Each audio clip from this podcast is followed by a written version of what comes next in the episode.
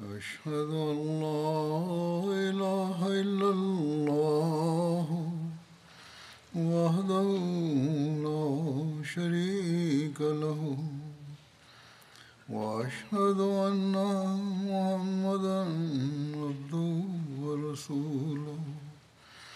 أما بعد فأعوذ بالله من الشيطان الرجيم. بسم الله الرحمن الرحيم الحمد لله رب العالمين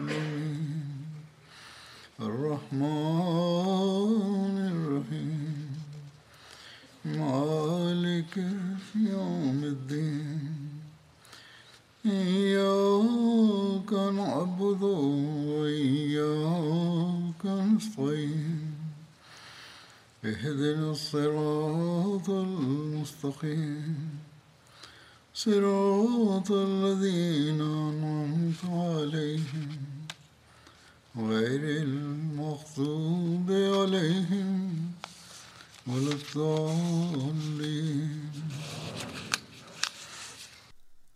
Aujourd'hui, j'évoquerai de nouveau des événements ayant eu lieu dans la foulée de la bataille de Badr et ayant trait à la personne du saint prophète Mohammed sallallahu alayhi wa sallam.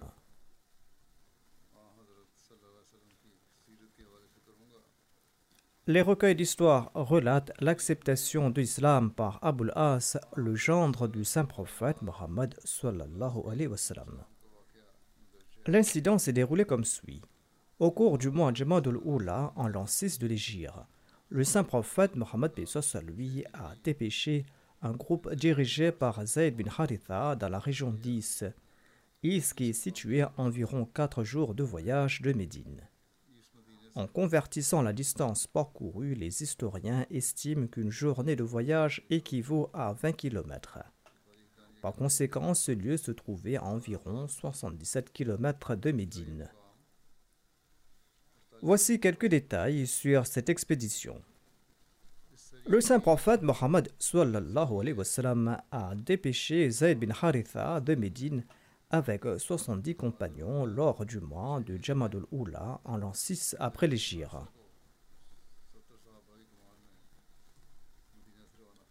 Le saint prophète Mohammed lui avait reçu des informations sur une caravane koraïchite qui se dirigeait de la Syrie vers la Mecque.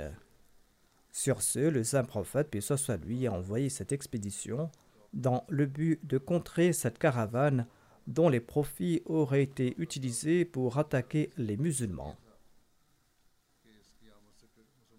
En tout cas, les musulmans ont intercepté la caravane et ils ont saisi son équipement et les biens, et ils ont aussi capturé quelques prisonniers, et parmi ces prisonniers se trouvait Abul As, le gendre du saint prophète Mohammed lui.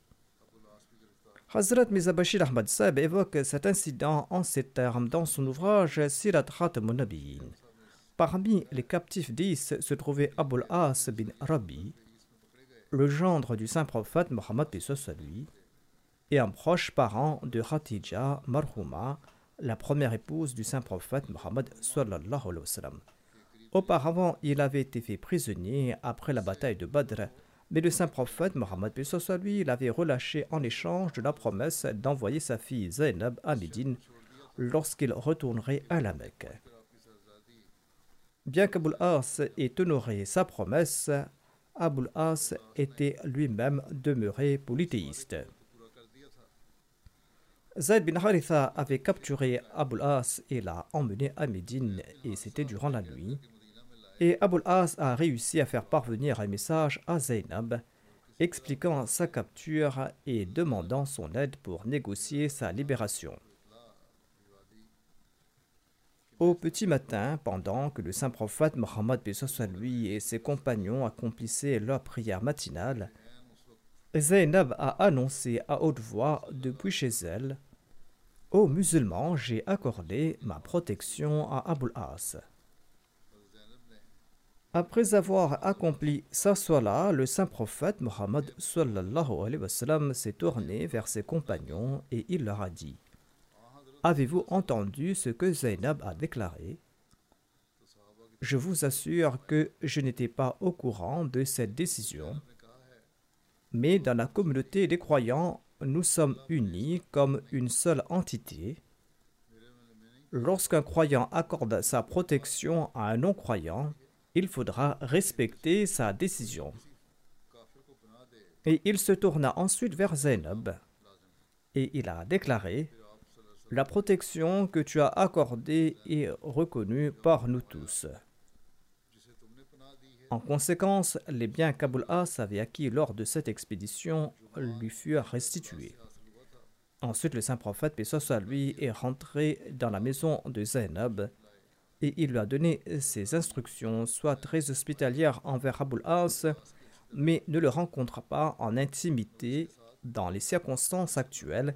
Il n'est pas licite que tu sois intime avec lui. Quelques jours plus tard, Abul As a quitté Médine pour la Mecque mais ce retour n'était pas un retour permanent. Il a réglé rapidement ses affaires et il a retourné à Médine. Et il a récité la kalima shahada, le témoignage de foi musulmane. À son arrivée à Médine, il a embrassé l'islam en présence du saint prophète Mohammed Et le saint prophète Mohammed lui a permis à Zainab de reprendre sa relation conjugale avec Abul As sans conclure de nouveau nikah. Bien que certains récits suggèrent que le nikah de Zainab et d'Abul As a été renouvelé, le premier récit est considéré comme plus fiable et authentique. Ce cas a également établi un précédent selon lequel si une femme divorce de son mari en raison de son incroyance, il n'est pas nécessaire de contracter un nouveau mariage si le mari se convertit à l'islam. Malheureusement, Zainab n'a pas vécu longtemps après la conversion de son mari à l'islam et elle est décédée en l'an 8 de l'Égypte. Après son décès, Oumé Ayman Saouda, Oumé Salama et Oumé Atiya ont procédé à son bain rituel conformément aux instructions du saint prophète Mohammed sallallahu alayhi wa sallam. Atiya rapporte que le prophète d'Allah sallallahu lui a demandé de commencer le bain rituel pour saphir en lavant le côté droit et les membres concernés par l'ablution. Selon un autre récit, Umm Atiya relate que lors du décès de Zainab, la fille du messager d'Allah, le saint prophète Mohammed a recommandé de pratiquer un bain rituel en nombre impair comprenant trois ou cinq lavages et de mettre du camphre après le cinquième lavage. Et le saint prophète Mohammed lui a déclaré Prévenez-moi lorsque vous aurez complété le bain. Après le bain rituel, nous avons informé le saint prophète Mohammed lui. Il nous a offert son pagne et il nous a demandé de l'utiliser comme son sous-vêtement. Ensuite, le saint prophète Mohammed lui accomplit la prière funéraire. Il est descendu de la tombe et il a enterré sa fille. Zainab avait deux enfants, Ali et Amama. Selon un récit, son fils Ali est décédé durant son enfance. Selon un autre récit, il aurait atteint l'âge adulte. Ibn Asakir a écrit que Ali est tombé à martyr lors de la bataille de Yarmouk. Ali chevauchait derrière le saint prophète Mohammed lui lors de la conquête de la Mecque. Umm Amama, quant à elle, aurait été épousée par Ali après le décès de Fatima. Abul As avait des affaires à la Mecque et il ne pouvait pas demeurer à Médine. Par conséquent, après avoir embrassé l'islam, il a obtenu la permission du saint prophète Mohammed lui et il est retourné à la Mecque. En raison de ses responsabilités à la Mecque, il n'a pas eu l'occasion de participer aux expéditions militaires en compagnie du saint prophète Mohammed à lui. Il a participé à une seule expédition envoyée en l'an 10 de l'Égypte sous le commandement d'Ali. Après son retour du Yémen, Ali l'a nommé gouverneur du Yémen. Malheureusement, après le décès de Zainab Abul As, n'a pas vécu longtemps et il est décédé en l'an 12 de l'Égypte.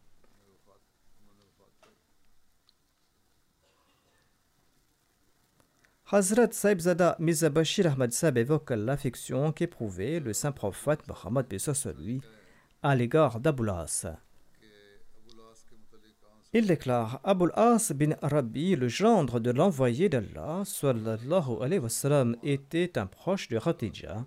Il était son neveu. Malgré son statut de polythéiste, il traitait sa femme avec beaucoup de gentillesse. Après sa conversion à l'islam, leur relation conjugale est demeurée harmonieuse. C'est pourquoi le saint prophète Mohammed lui faisait souvent l'éloge d'Abul As à cet égard en disant qu'il avait bien traité sa fille. Abul As est décédé au cours du califat d'Abu Bakr en l'an 12 de l'Égypte.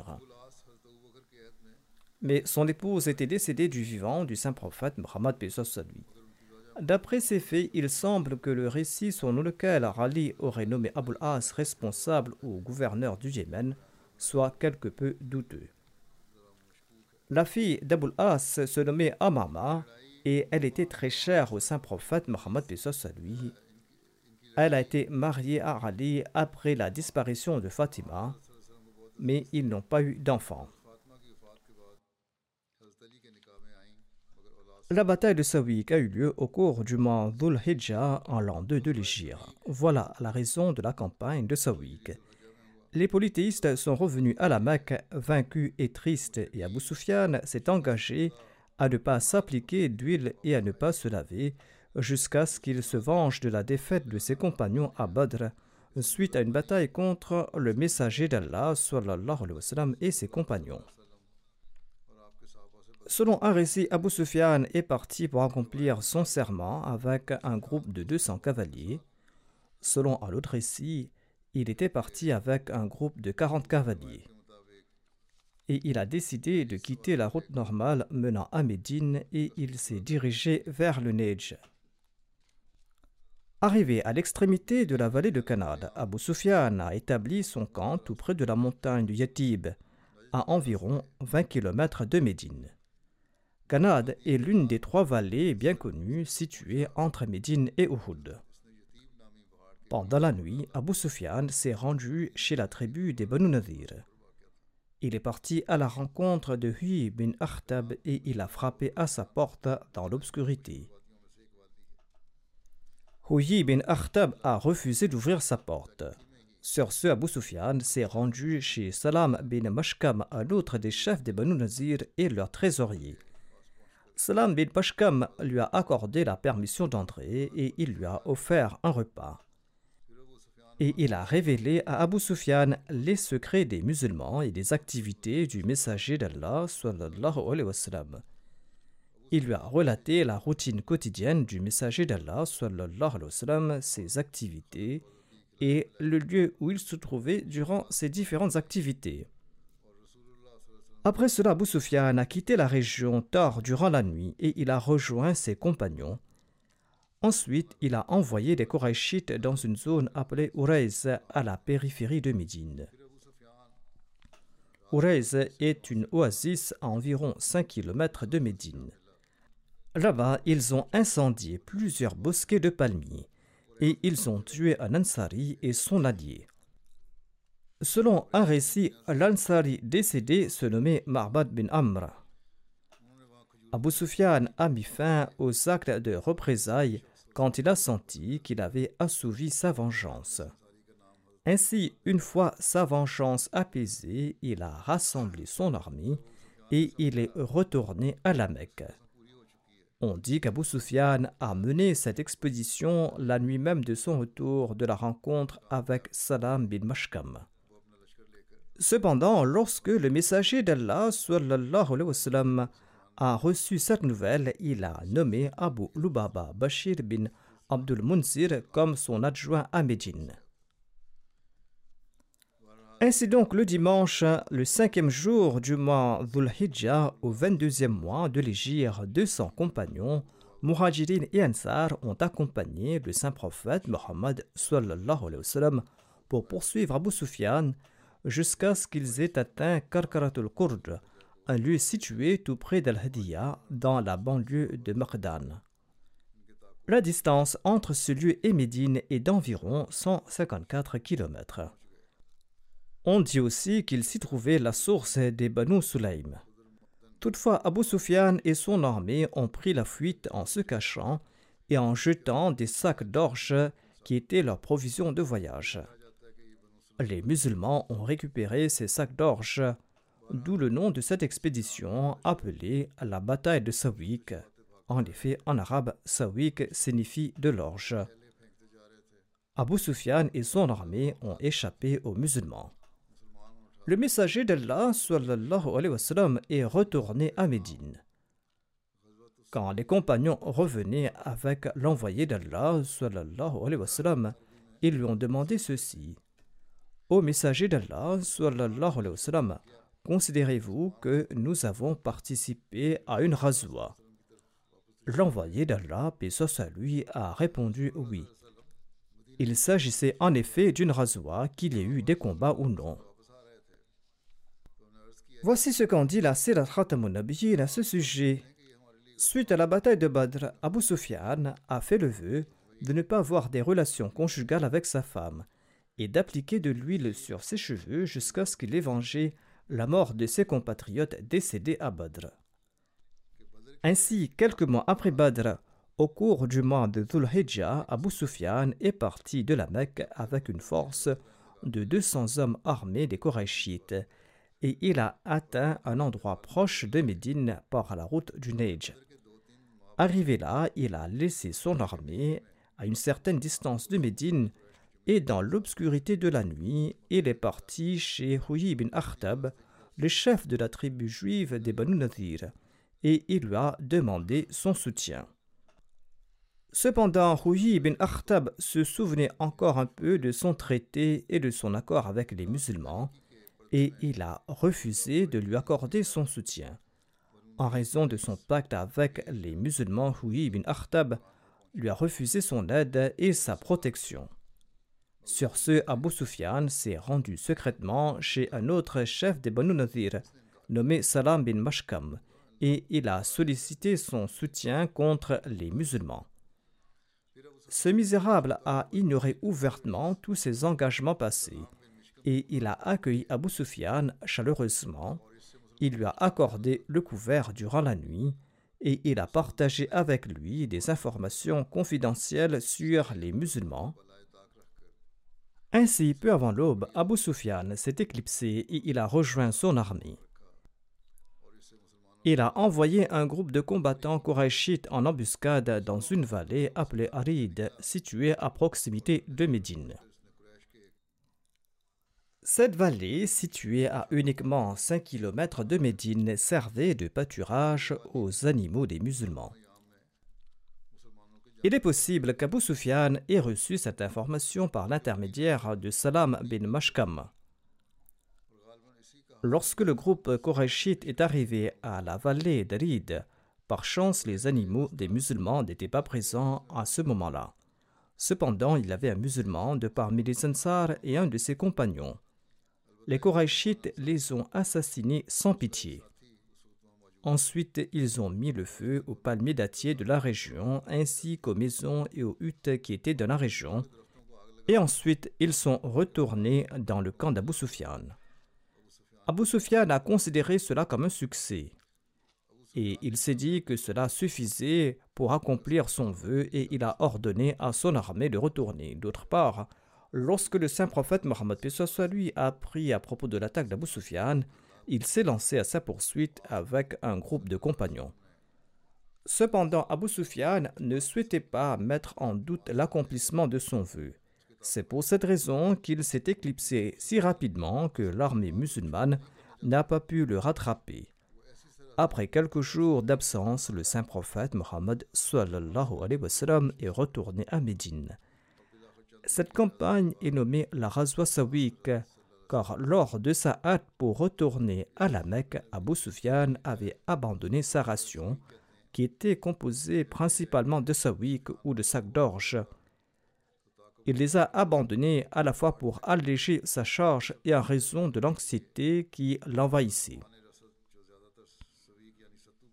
On dit aussi que cette bataille de Savik aurait eu lieu en 4 de l'Égypte après la bataille d'Uhud. Le recueil de Tabari mentionne deux expéditions nommées Sawik, l'une avant la bataille de Badr, dont les détails ont été précédemment mentionnés. C'est probablement avant la bataille d'Uhud.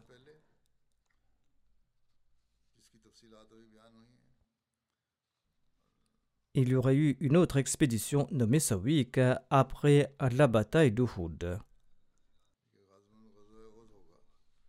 Cependant, cette expédition a été nommée Raswa Badrul Mawhid dans d'autres ouvrages de Sira, à l'instar de la Sira d'Ibn Hisham et de Subulul Huda. Je présente quelques détails sur cette expédition. Quand Abu Sufyan était sur le point de retourner le jour d'Uhud, il s'est adressé au messager d'Allah et a annoncé à haute voix Nous allons nous rencontrer à Bad as-Safra l'année prochaine et nous allons y livrer bataille. Badr Safra était un lieu de rassemblement et un marché des Arabes. L'envoyé d'Allah a dit à Omar al-Farouk Réponds-lui oui, Inshallah. Et sur ce, les deux belligérants se sont séparés. Ainsi, conformément à la promesse faite par le messager d'Allah à Abu à l'occasion d'Uhud, le saint prophète, paix soit est parti pour Badr l'année suivante. En son arrivée à Badr, il a passé huit nuits en attendant Abu Sufyan. Abu Sufyan, quant à lui, a campé avec les Mekwa à Majenna, une ville située à quelques kilomètres de la Mecque, dans la banlieue de Mar Azahran, tout près d'Esfar. Par la suite, Abu est parti avec ses compagnons en prétextant une chasseresse. Ainsi, il n'a pas osé livrer bataille contre les musulmans. Les habitants de la Mecque ont nommé cette armée Jesh Assawik, car en partant, ils ont bu une boisson faite d'orge. La première Eid al-Adha qui a suivi la campagne de Sawik au cours de la deuxième année de l'Égypte a été célébrée par le saint prophète Mohammed C'était la toute première Eid al-Adha pour les musulmans.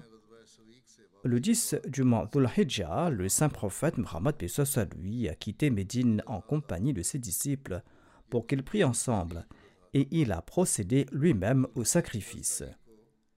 Un récit rapporte que l'Eid al-Adha est tombé après le retour du saint prophète Mohammed lui à Médine suite à la campagne contre les Banu Qaynuka. Le saint prophète Mohammed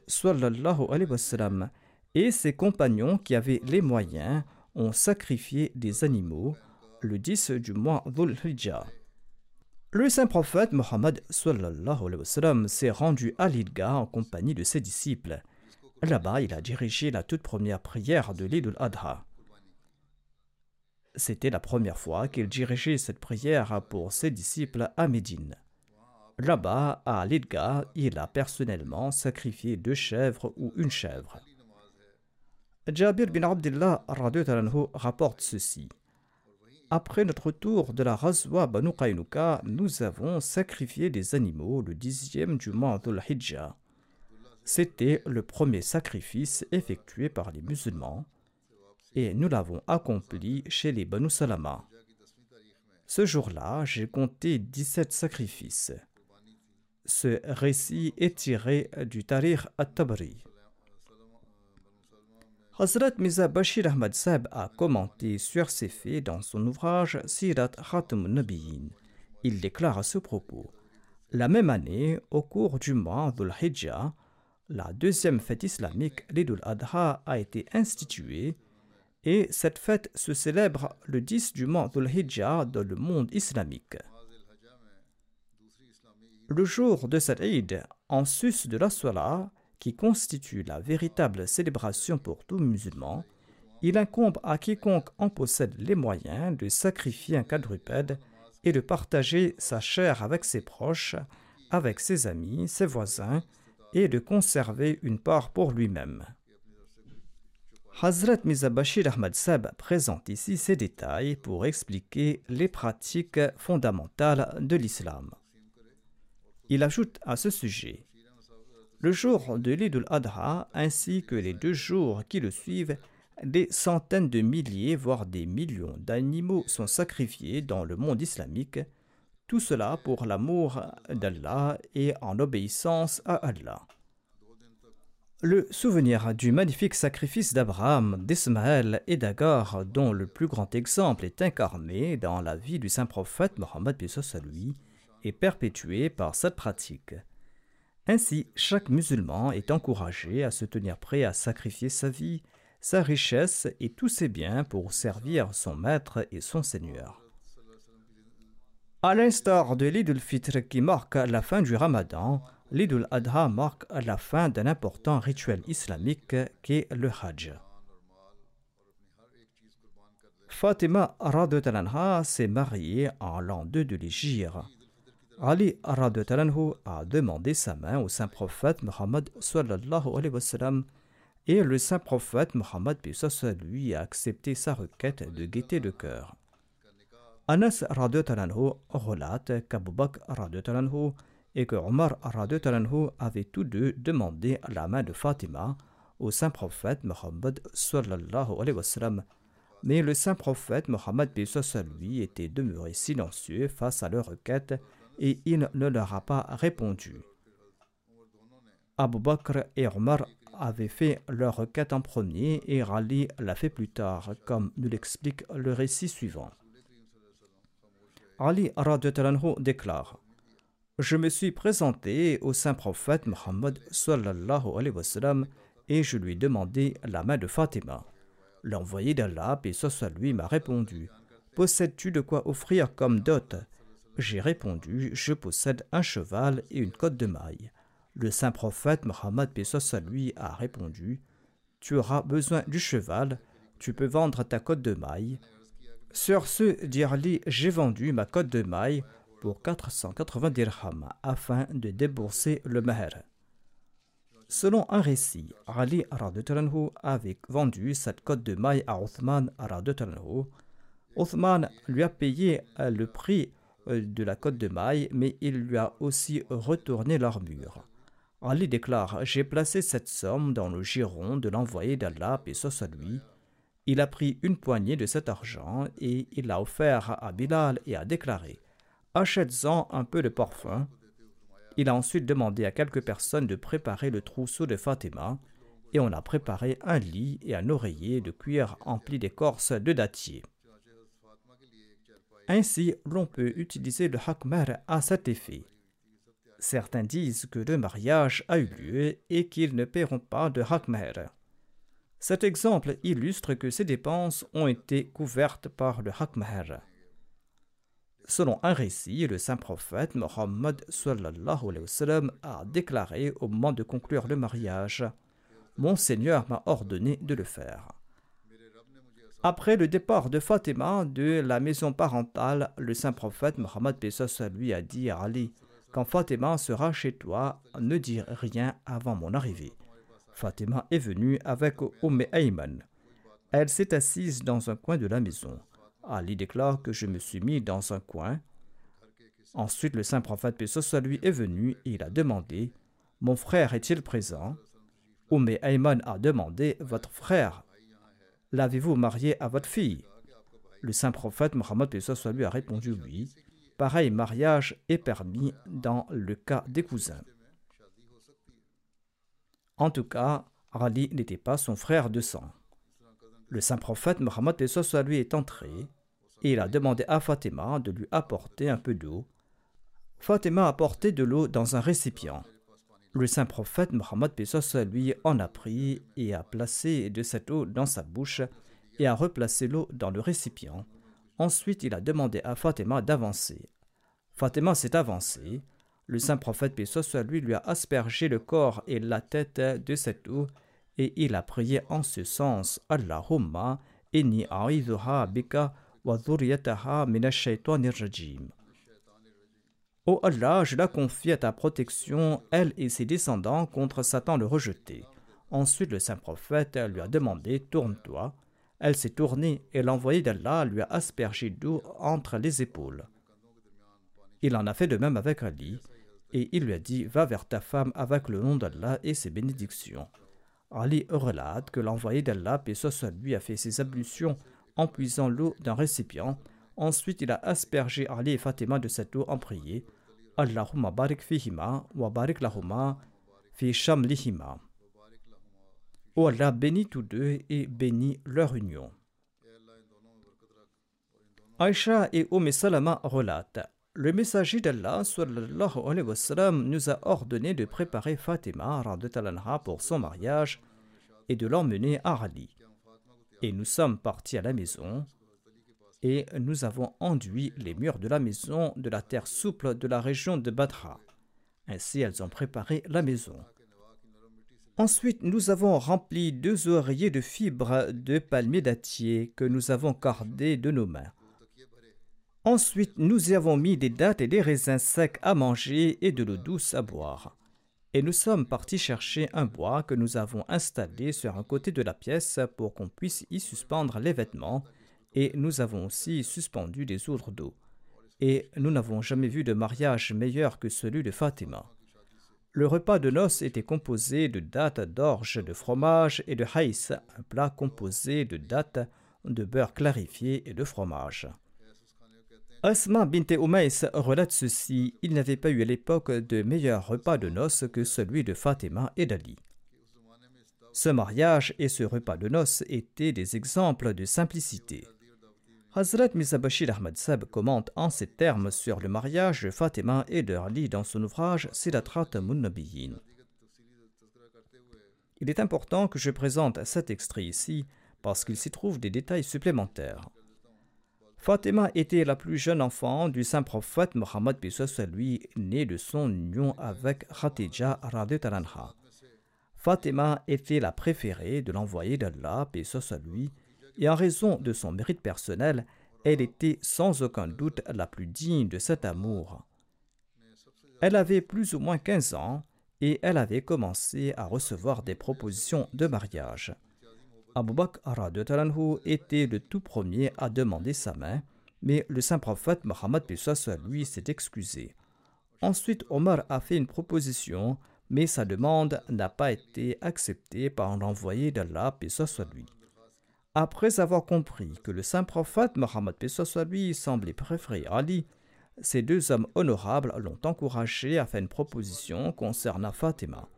Ali qui était peut-être déjà désireux de le faire, mais qui se taisait par modestie, s'est présenté immédiatement au saint prophète Mohammed soit lui, et il a fait sa demande en mariage.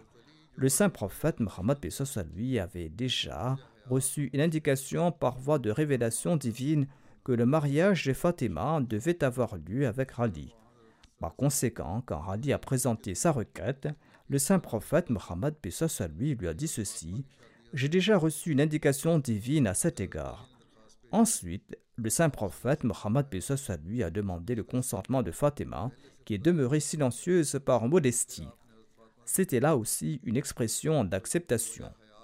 Par conséquent, le saint prophète Mohammed a réuni une communauté de muhajirin et d'Ansar et il a officiellement annoncé l'union d'Ali et de Fatima.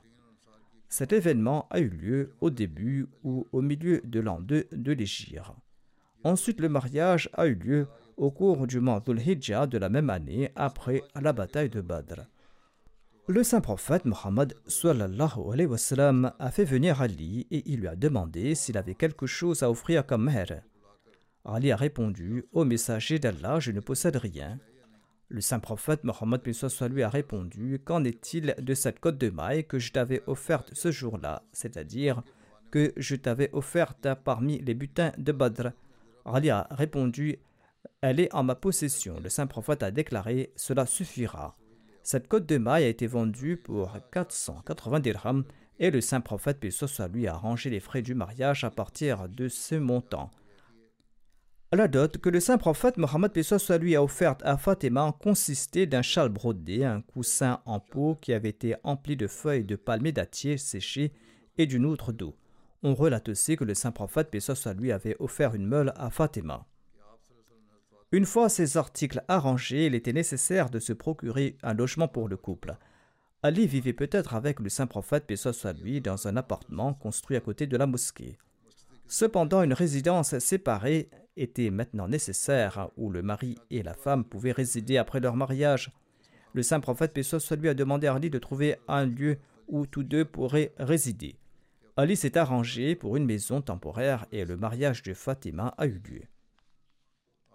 Le même jour, après le mariage, le saint prophète Mohammed lui s'est rendu dans leur nouvelle maison et il a demandé qu'on lui apporte de l'eau, il a prié dessus et il en a aspergé Fatima et Ali tout en répétant la prière suivante. La prière qui se lit ainsi Allahumma barik fihima wa barik alayhima wa barik lahuma naslahuma.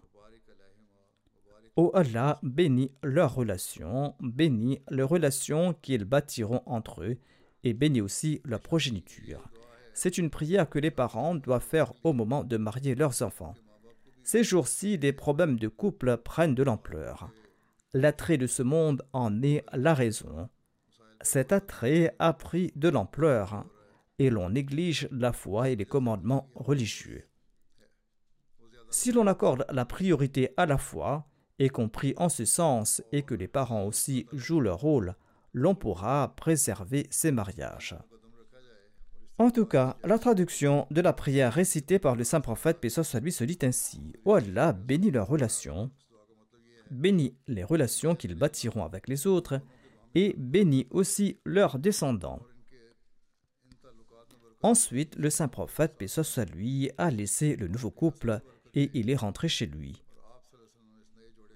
Ensuite, un jour, quand le saint prophète Mohammed lui est venu rendre visite à Fatima, celle-ci lui a demandé de trouver une maison et elle a dit que Haritha bin al-Norman al-Ansari possédait plusieurs maisons et elle a sollicité le saint prophète Mohammed lui de lui demander de quitter l'une d'entre elles afin qu'elle puisse venir loger là-bas tout près de l'envoyé d'Allah, lui.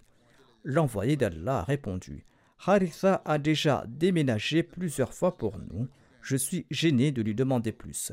Quand Haritha en a eu vent, d'une manière ou d'une autre, il s'est précipité chez l'envoyé d'Allah, et soit lui, et il a déclaré Ô messager d'Allah, tout ce que je possède vous appartient. Par Dieu, tout ce que vous accepterez de ma part me cause une plus grande joie que ce qui reste avec moi. Ce compagnon fidèle a insisté et il a quitté l'une de ses maisons avant de la présenter au saint prophète Muhammad lui par la suite, Ali et Fatima y ont emménagé. En dépit de leur dénuement et de leur situation modeste, Ali et Fatima étaient des exemples de piété et de contentement. Selon les hadiths, Ali aurait déclaré que Fatima s'était plainte d'avoir à faire tourner la meule. Certains prisonniers étaient à la disposition de l'envoyé d'Allah, et lui. Fatima est partie voir l'envoyé d'Allah, mais ne l'a pas trouvé. Fatima a rencontré Aïcha et l'a informé de la raison de sa visite. Quand l'envoyé d'Allah, paix soit lui, est rentré, Aïcha l'a informé de la visite de Fatima. Ali déclare Le saint prophète Mohammed, lui, est venu nous rencontrer lorsque nous étions allongés dans nos lits. Nous souhaitions nous lever, mais il nous a dit de rester à notre place. Ensuite, il s'est assis entre nous tant et si bien que je ressentais la fraîcheur de ses pieds sur ma poitrine. Il nous a dit ceci. Ne souhaitez-vous pas que je vous informe à propos d'une action bien meilleure que ce que vous m'avez demandé? Lorsque vous allongez dans vos lits, récitez 34 fois Allah Akbar, 33 fois Subhanallah et 33 fois Alhamdulillah. Cela est meilleur pour vous tous deux qu'un domestique. Abu Huraira relate Fatima s'est présentée à l'envoyé d'Allah et ce lui afin de lui demander un domestique. Elle s'était plainte de ses travaux ménagers.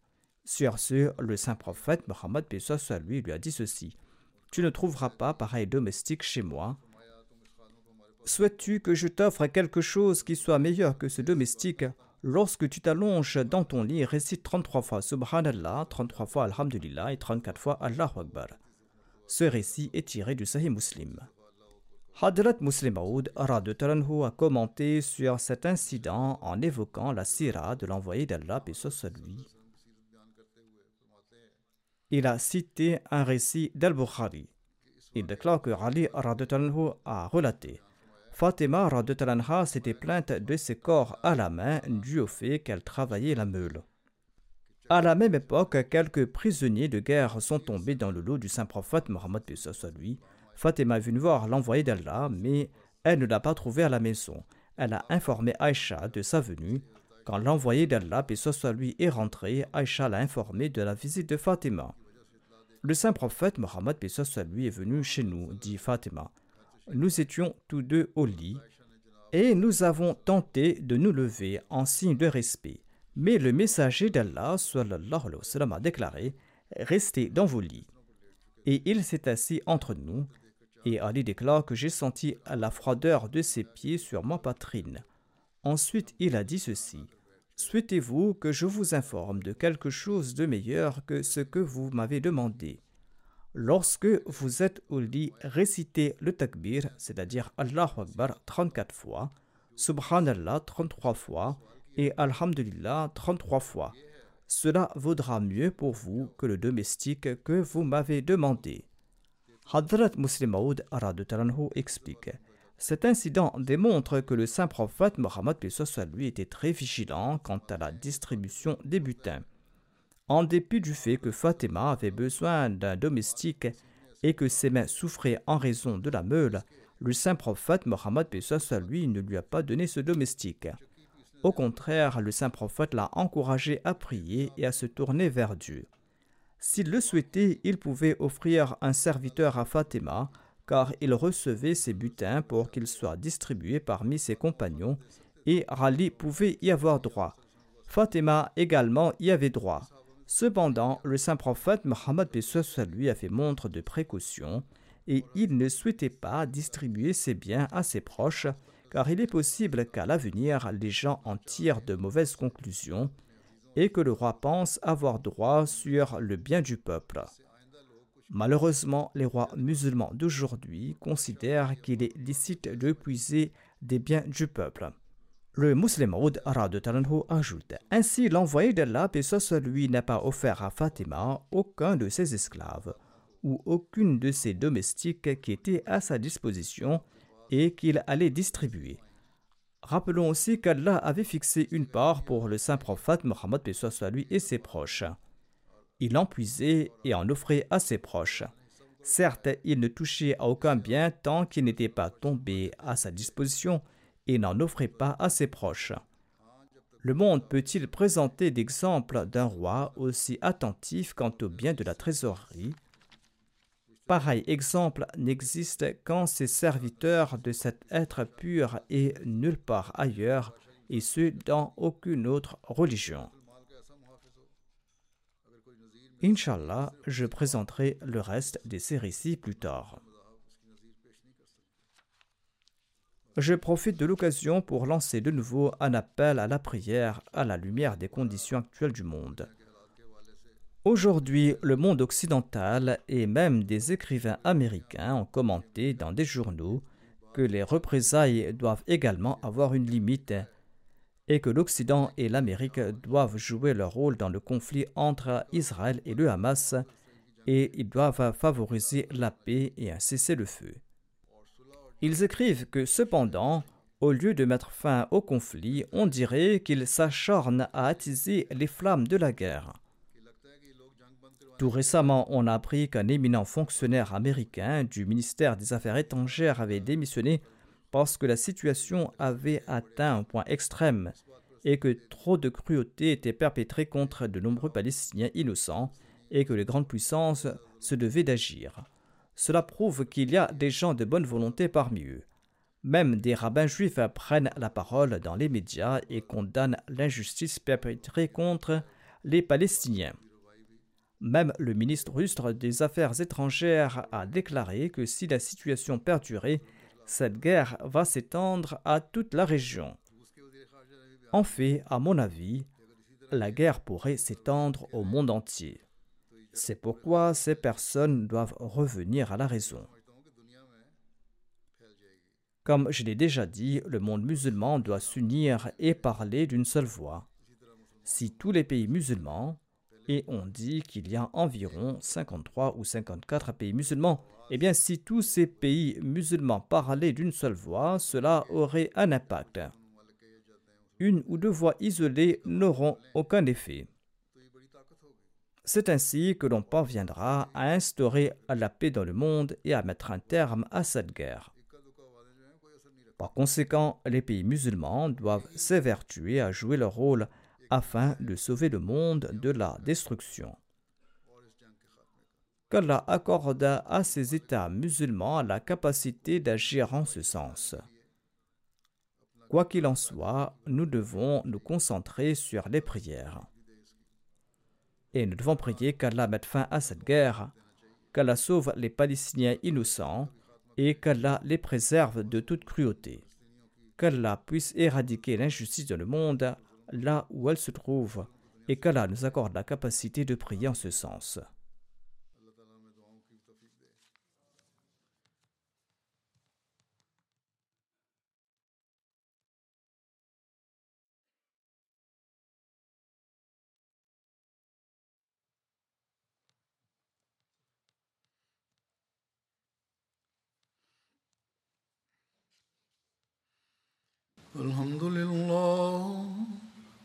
الحمد لله نحمده ونستعينه ونستغفره ونؤمن به ونتوكل عليه ونعوذ بالله من شرور أنفسنا ومن سيئات أعمالنا.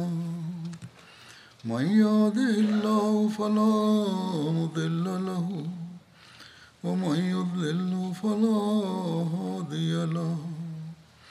ونشهد أن لا إله إلا الله. ونشهد أن محمدا عبده ورسوله. عباد الله رحمكم الله. إن الله يأمر بالعدل واللسان وإيتاء ذي القربى وينهى عن الفحشاء والمنكر والبغي يعظكم لعلكم تذكرون. اذكروا الله يذكركم ودوه يستجب لكم ولذكر الله أكبر.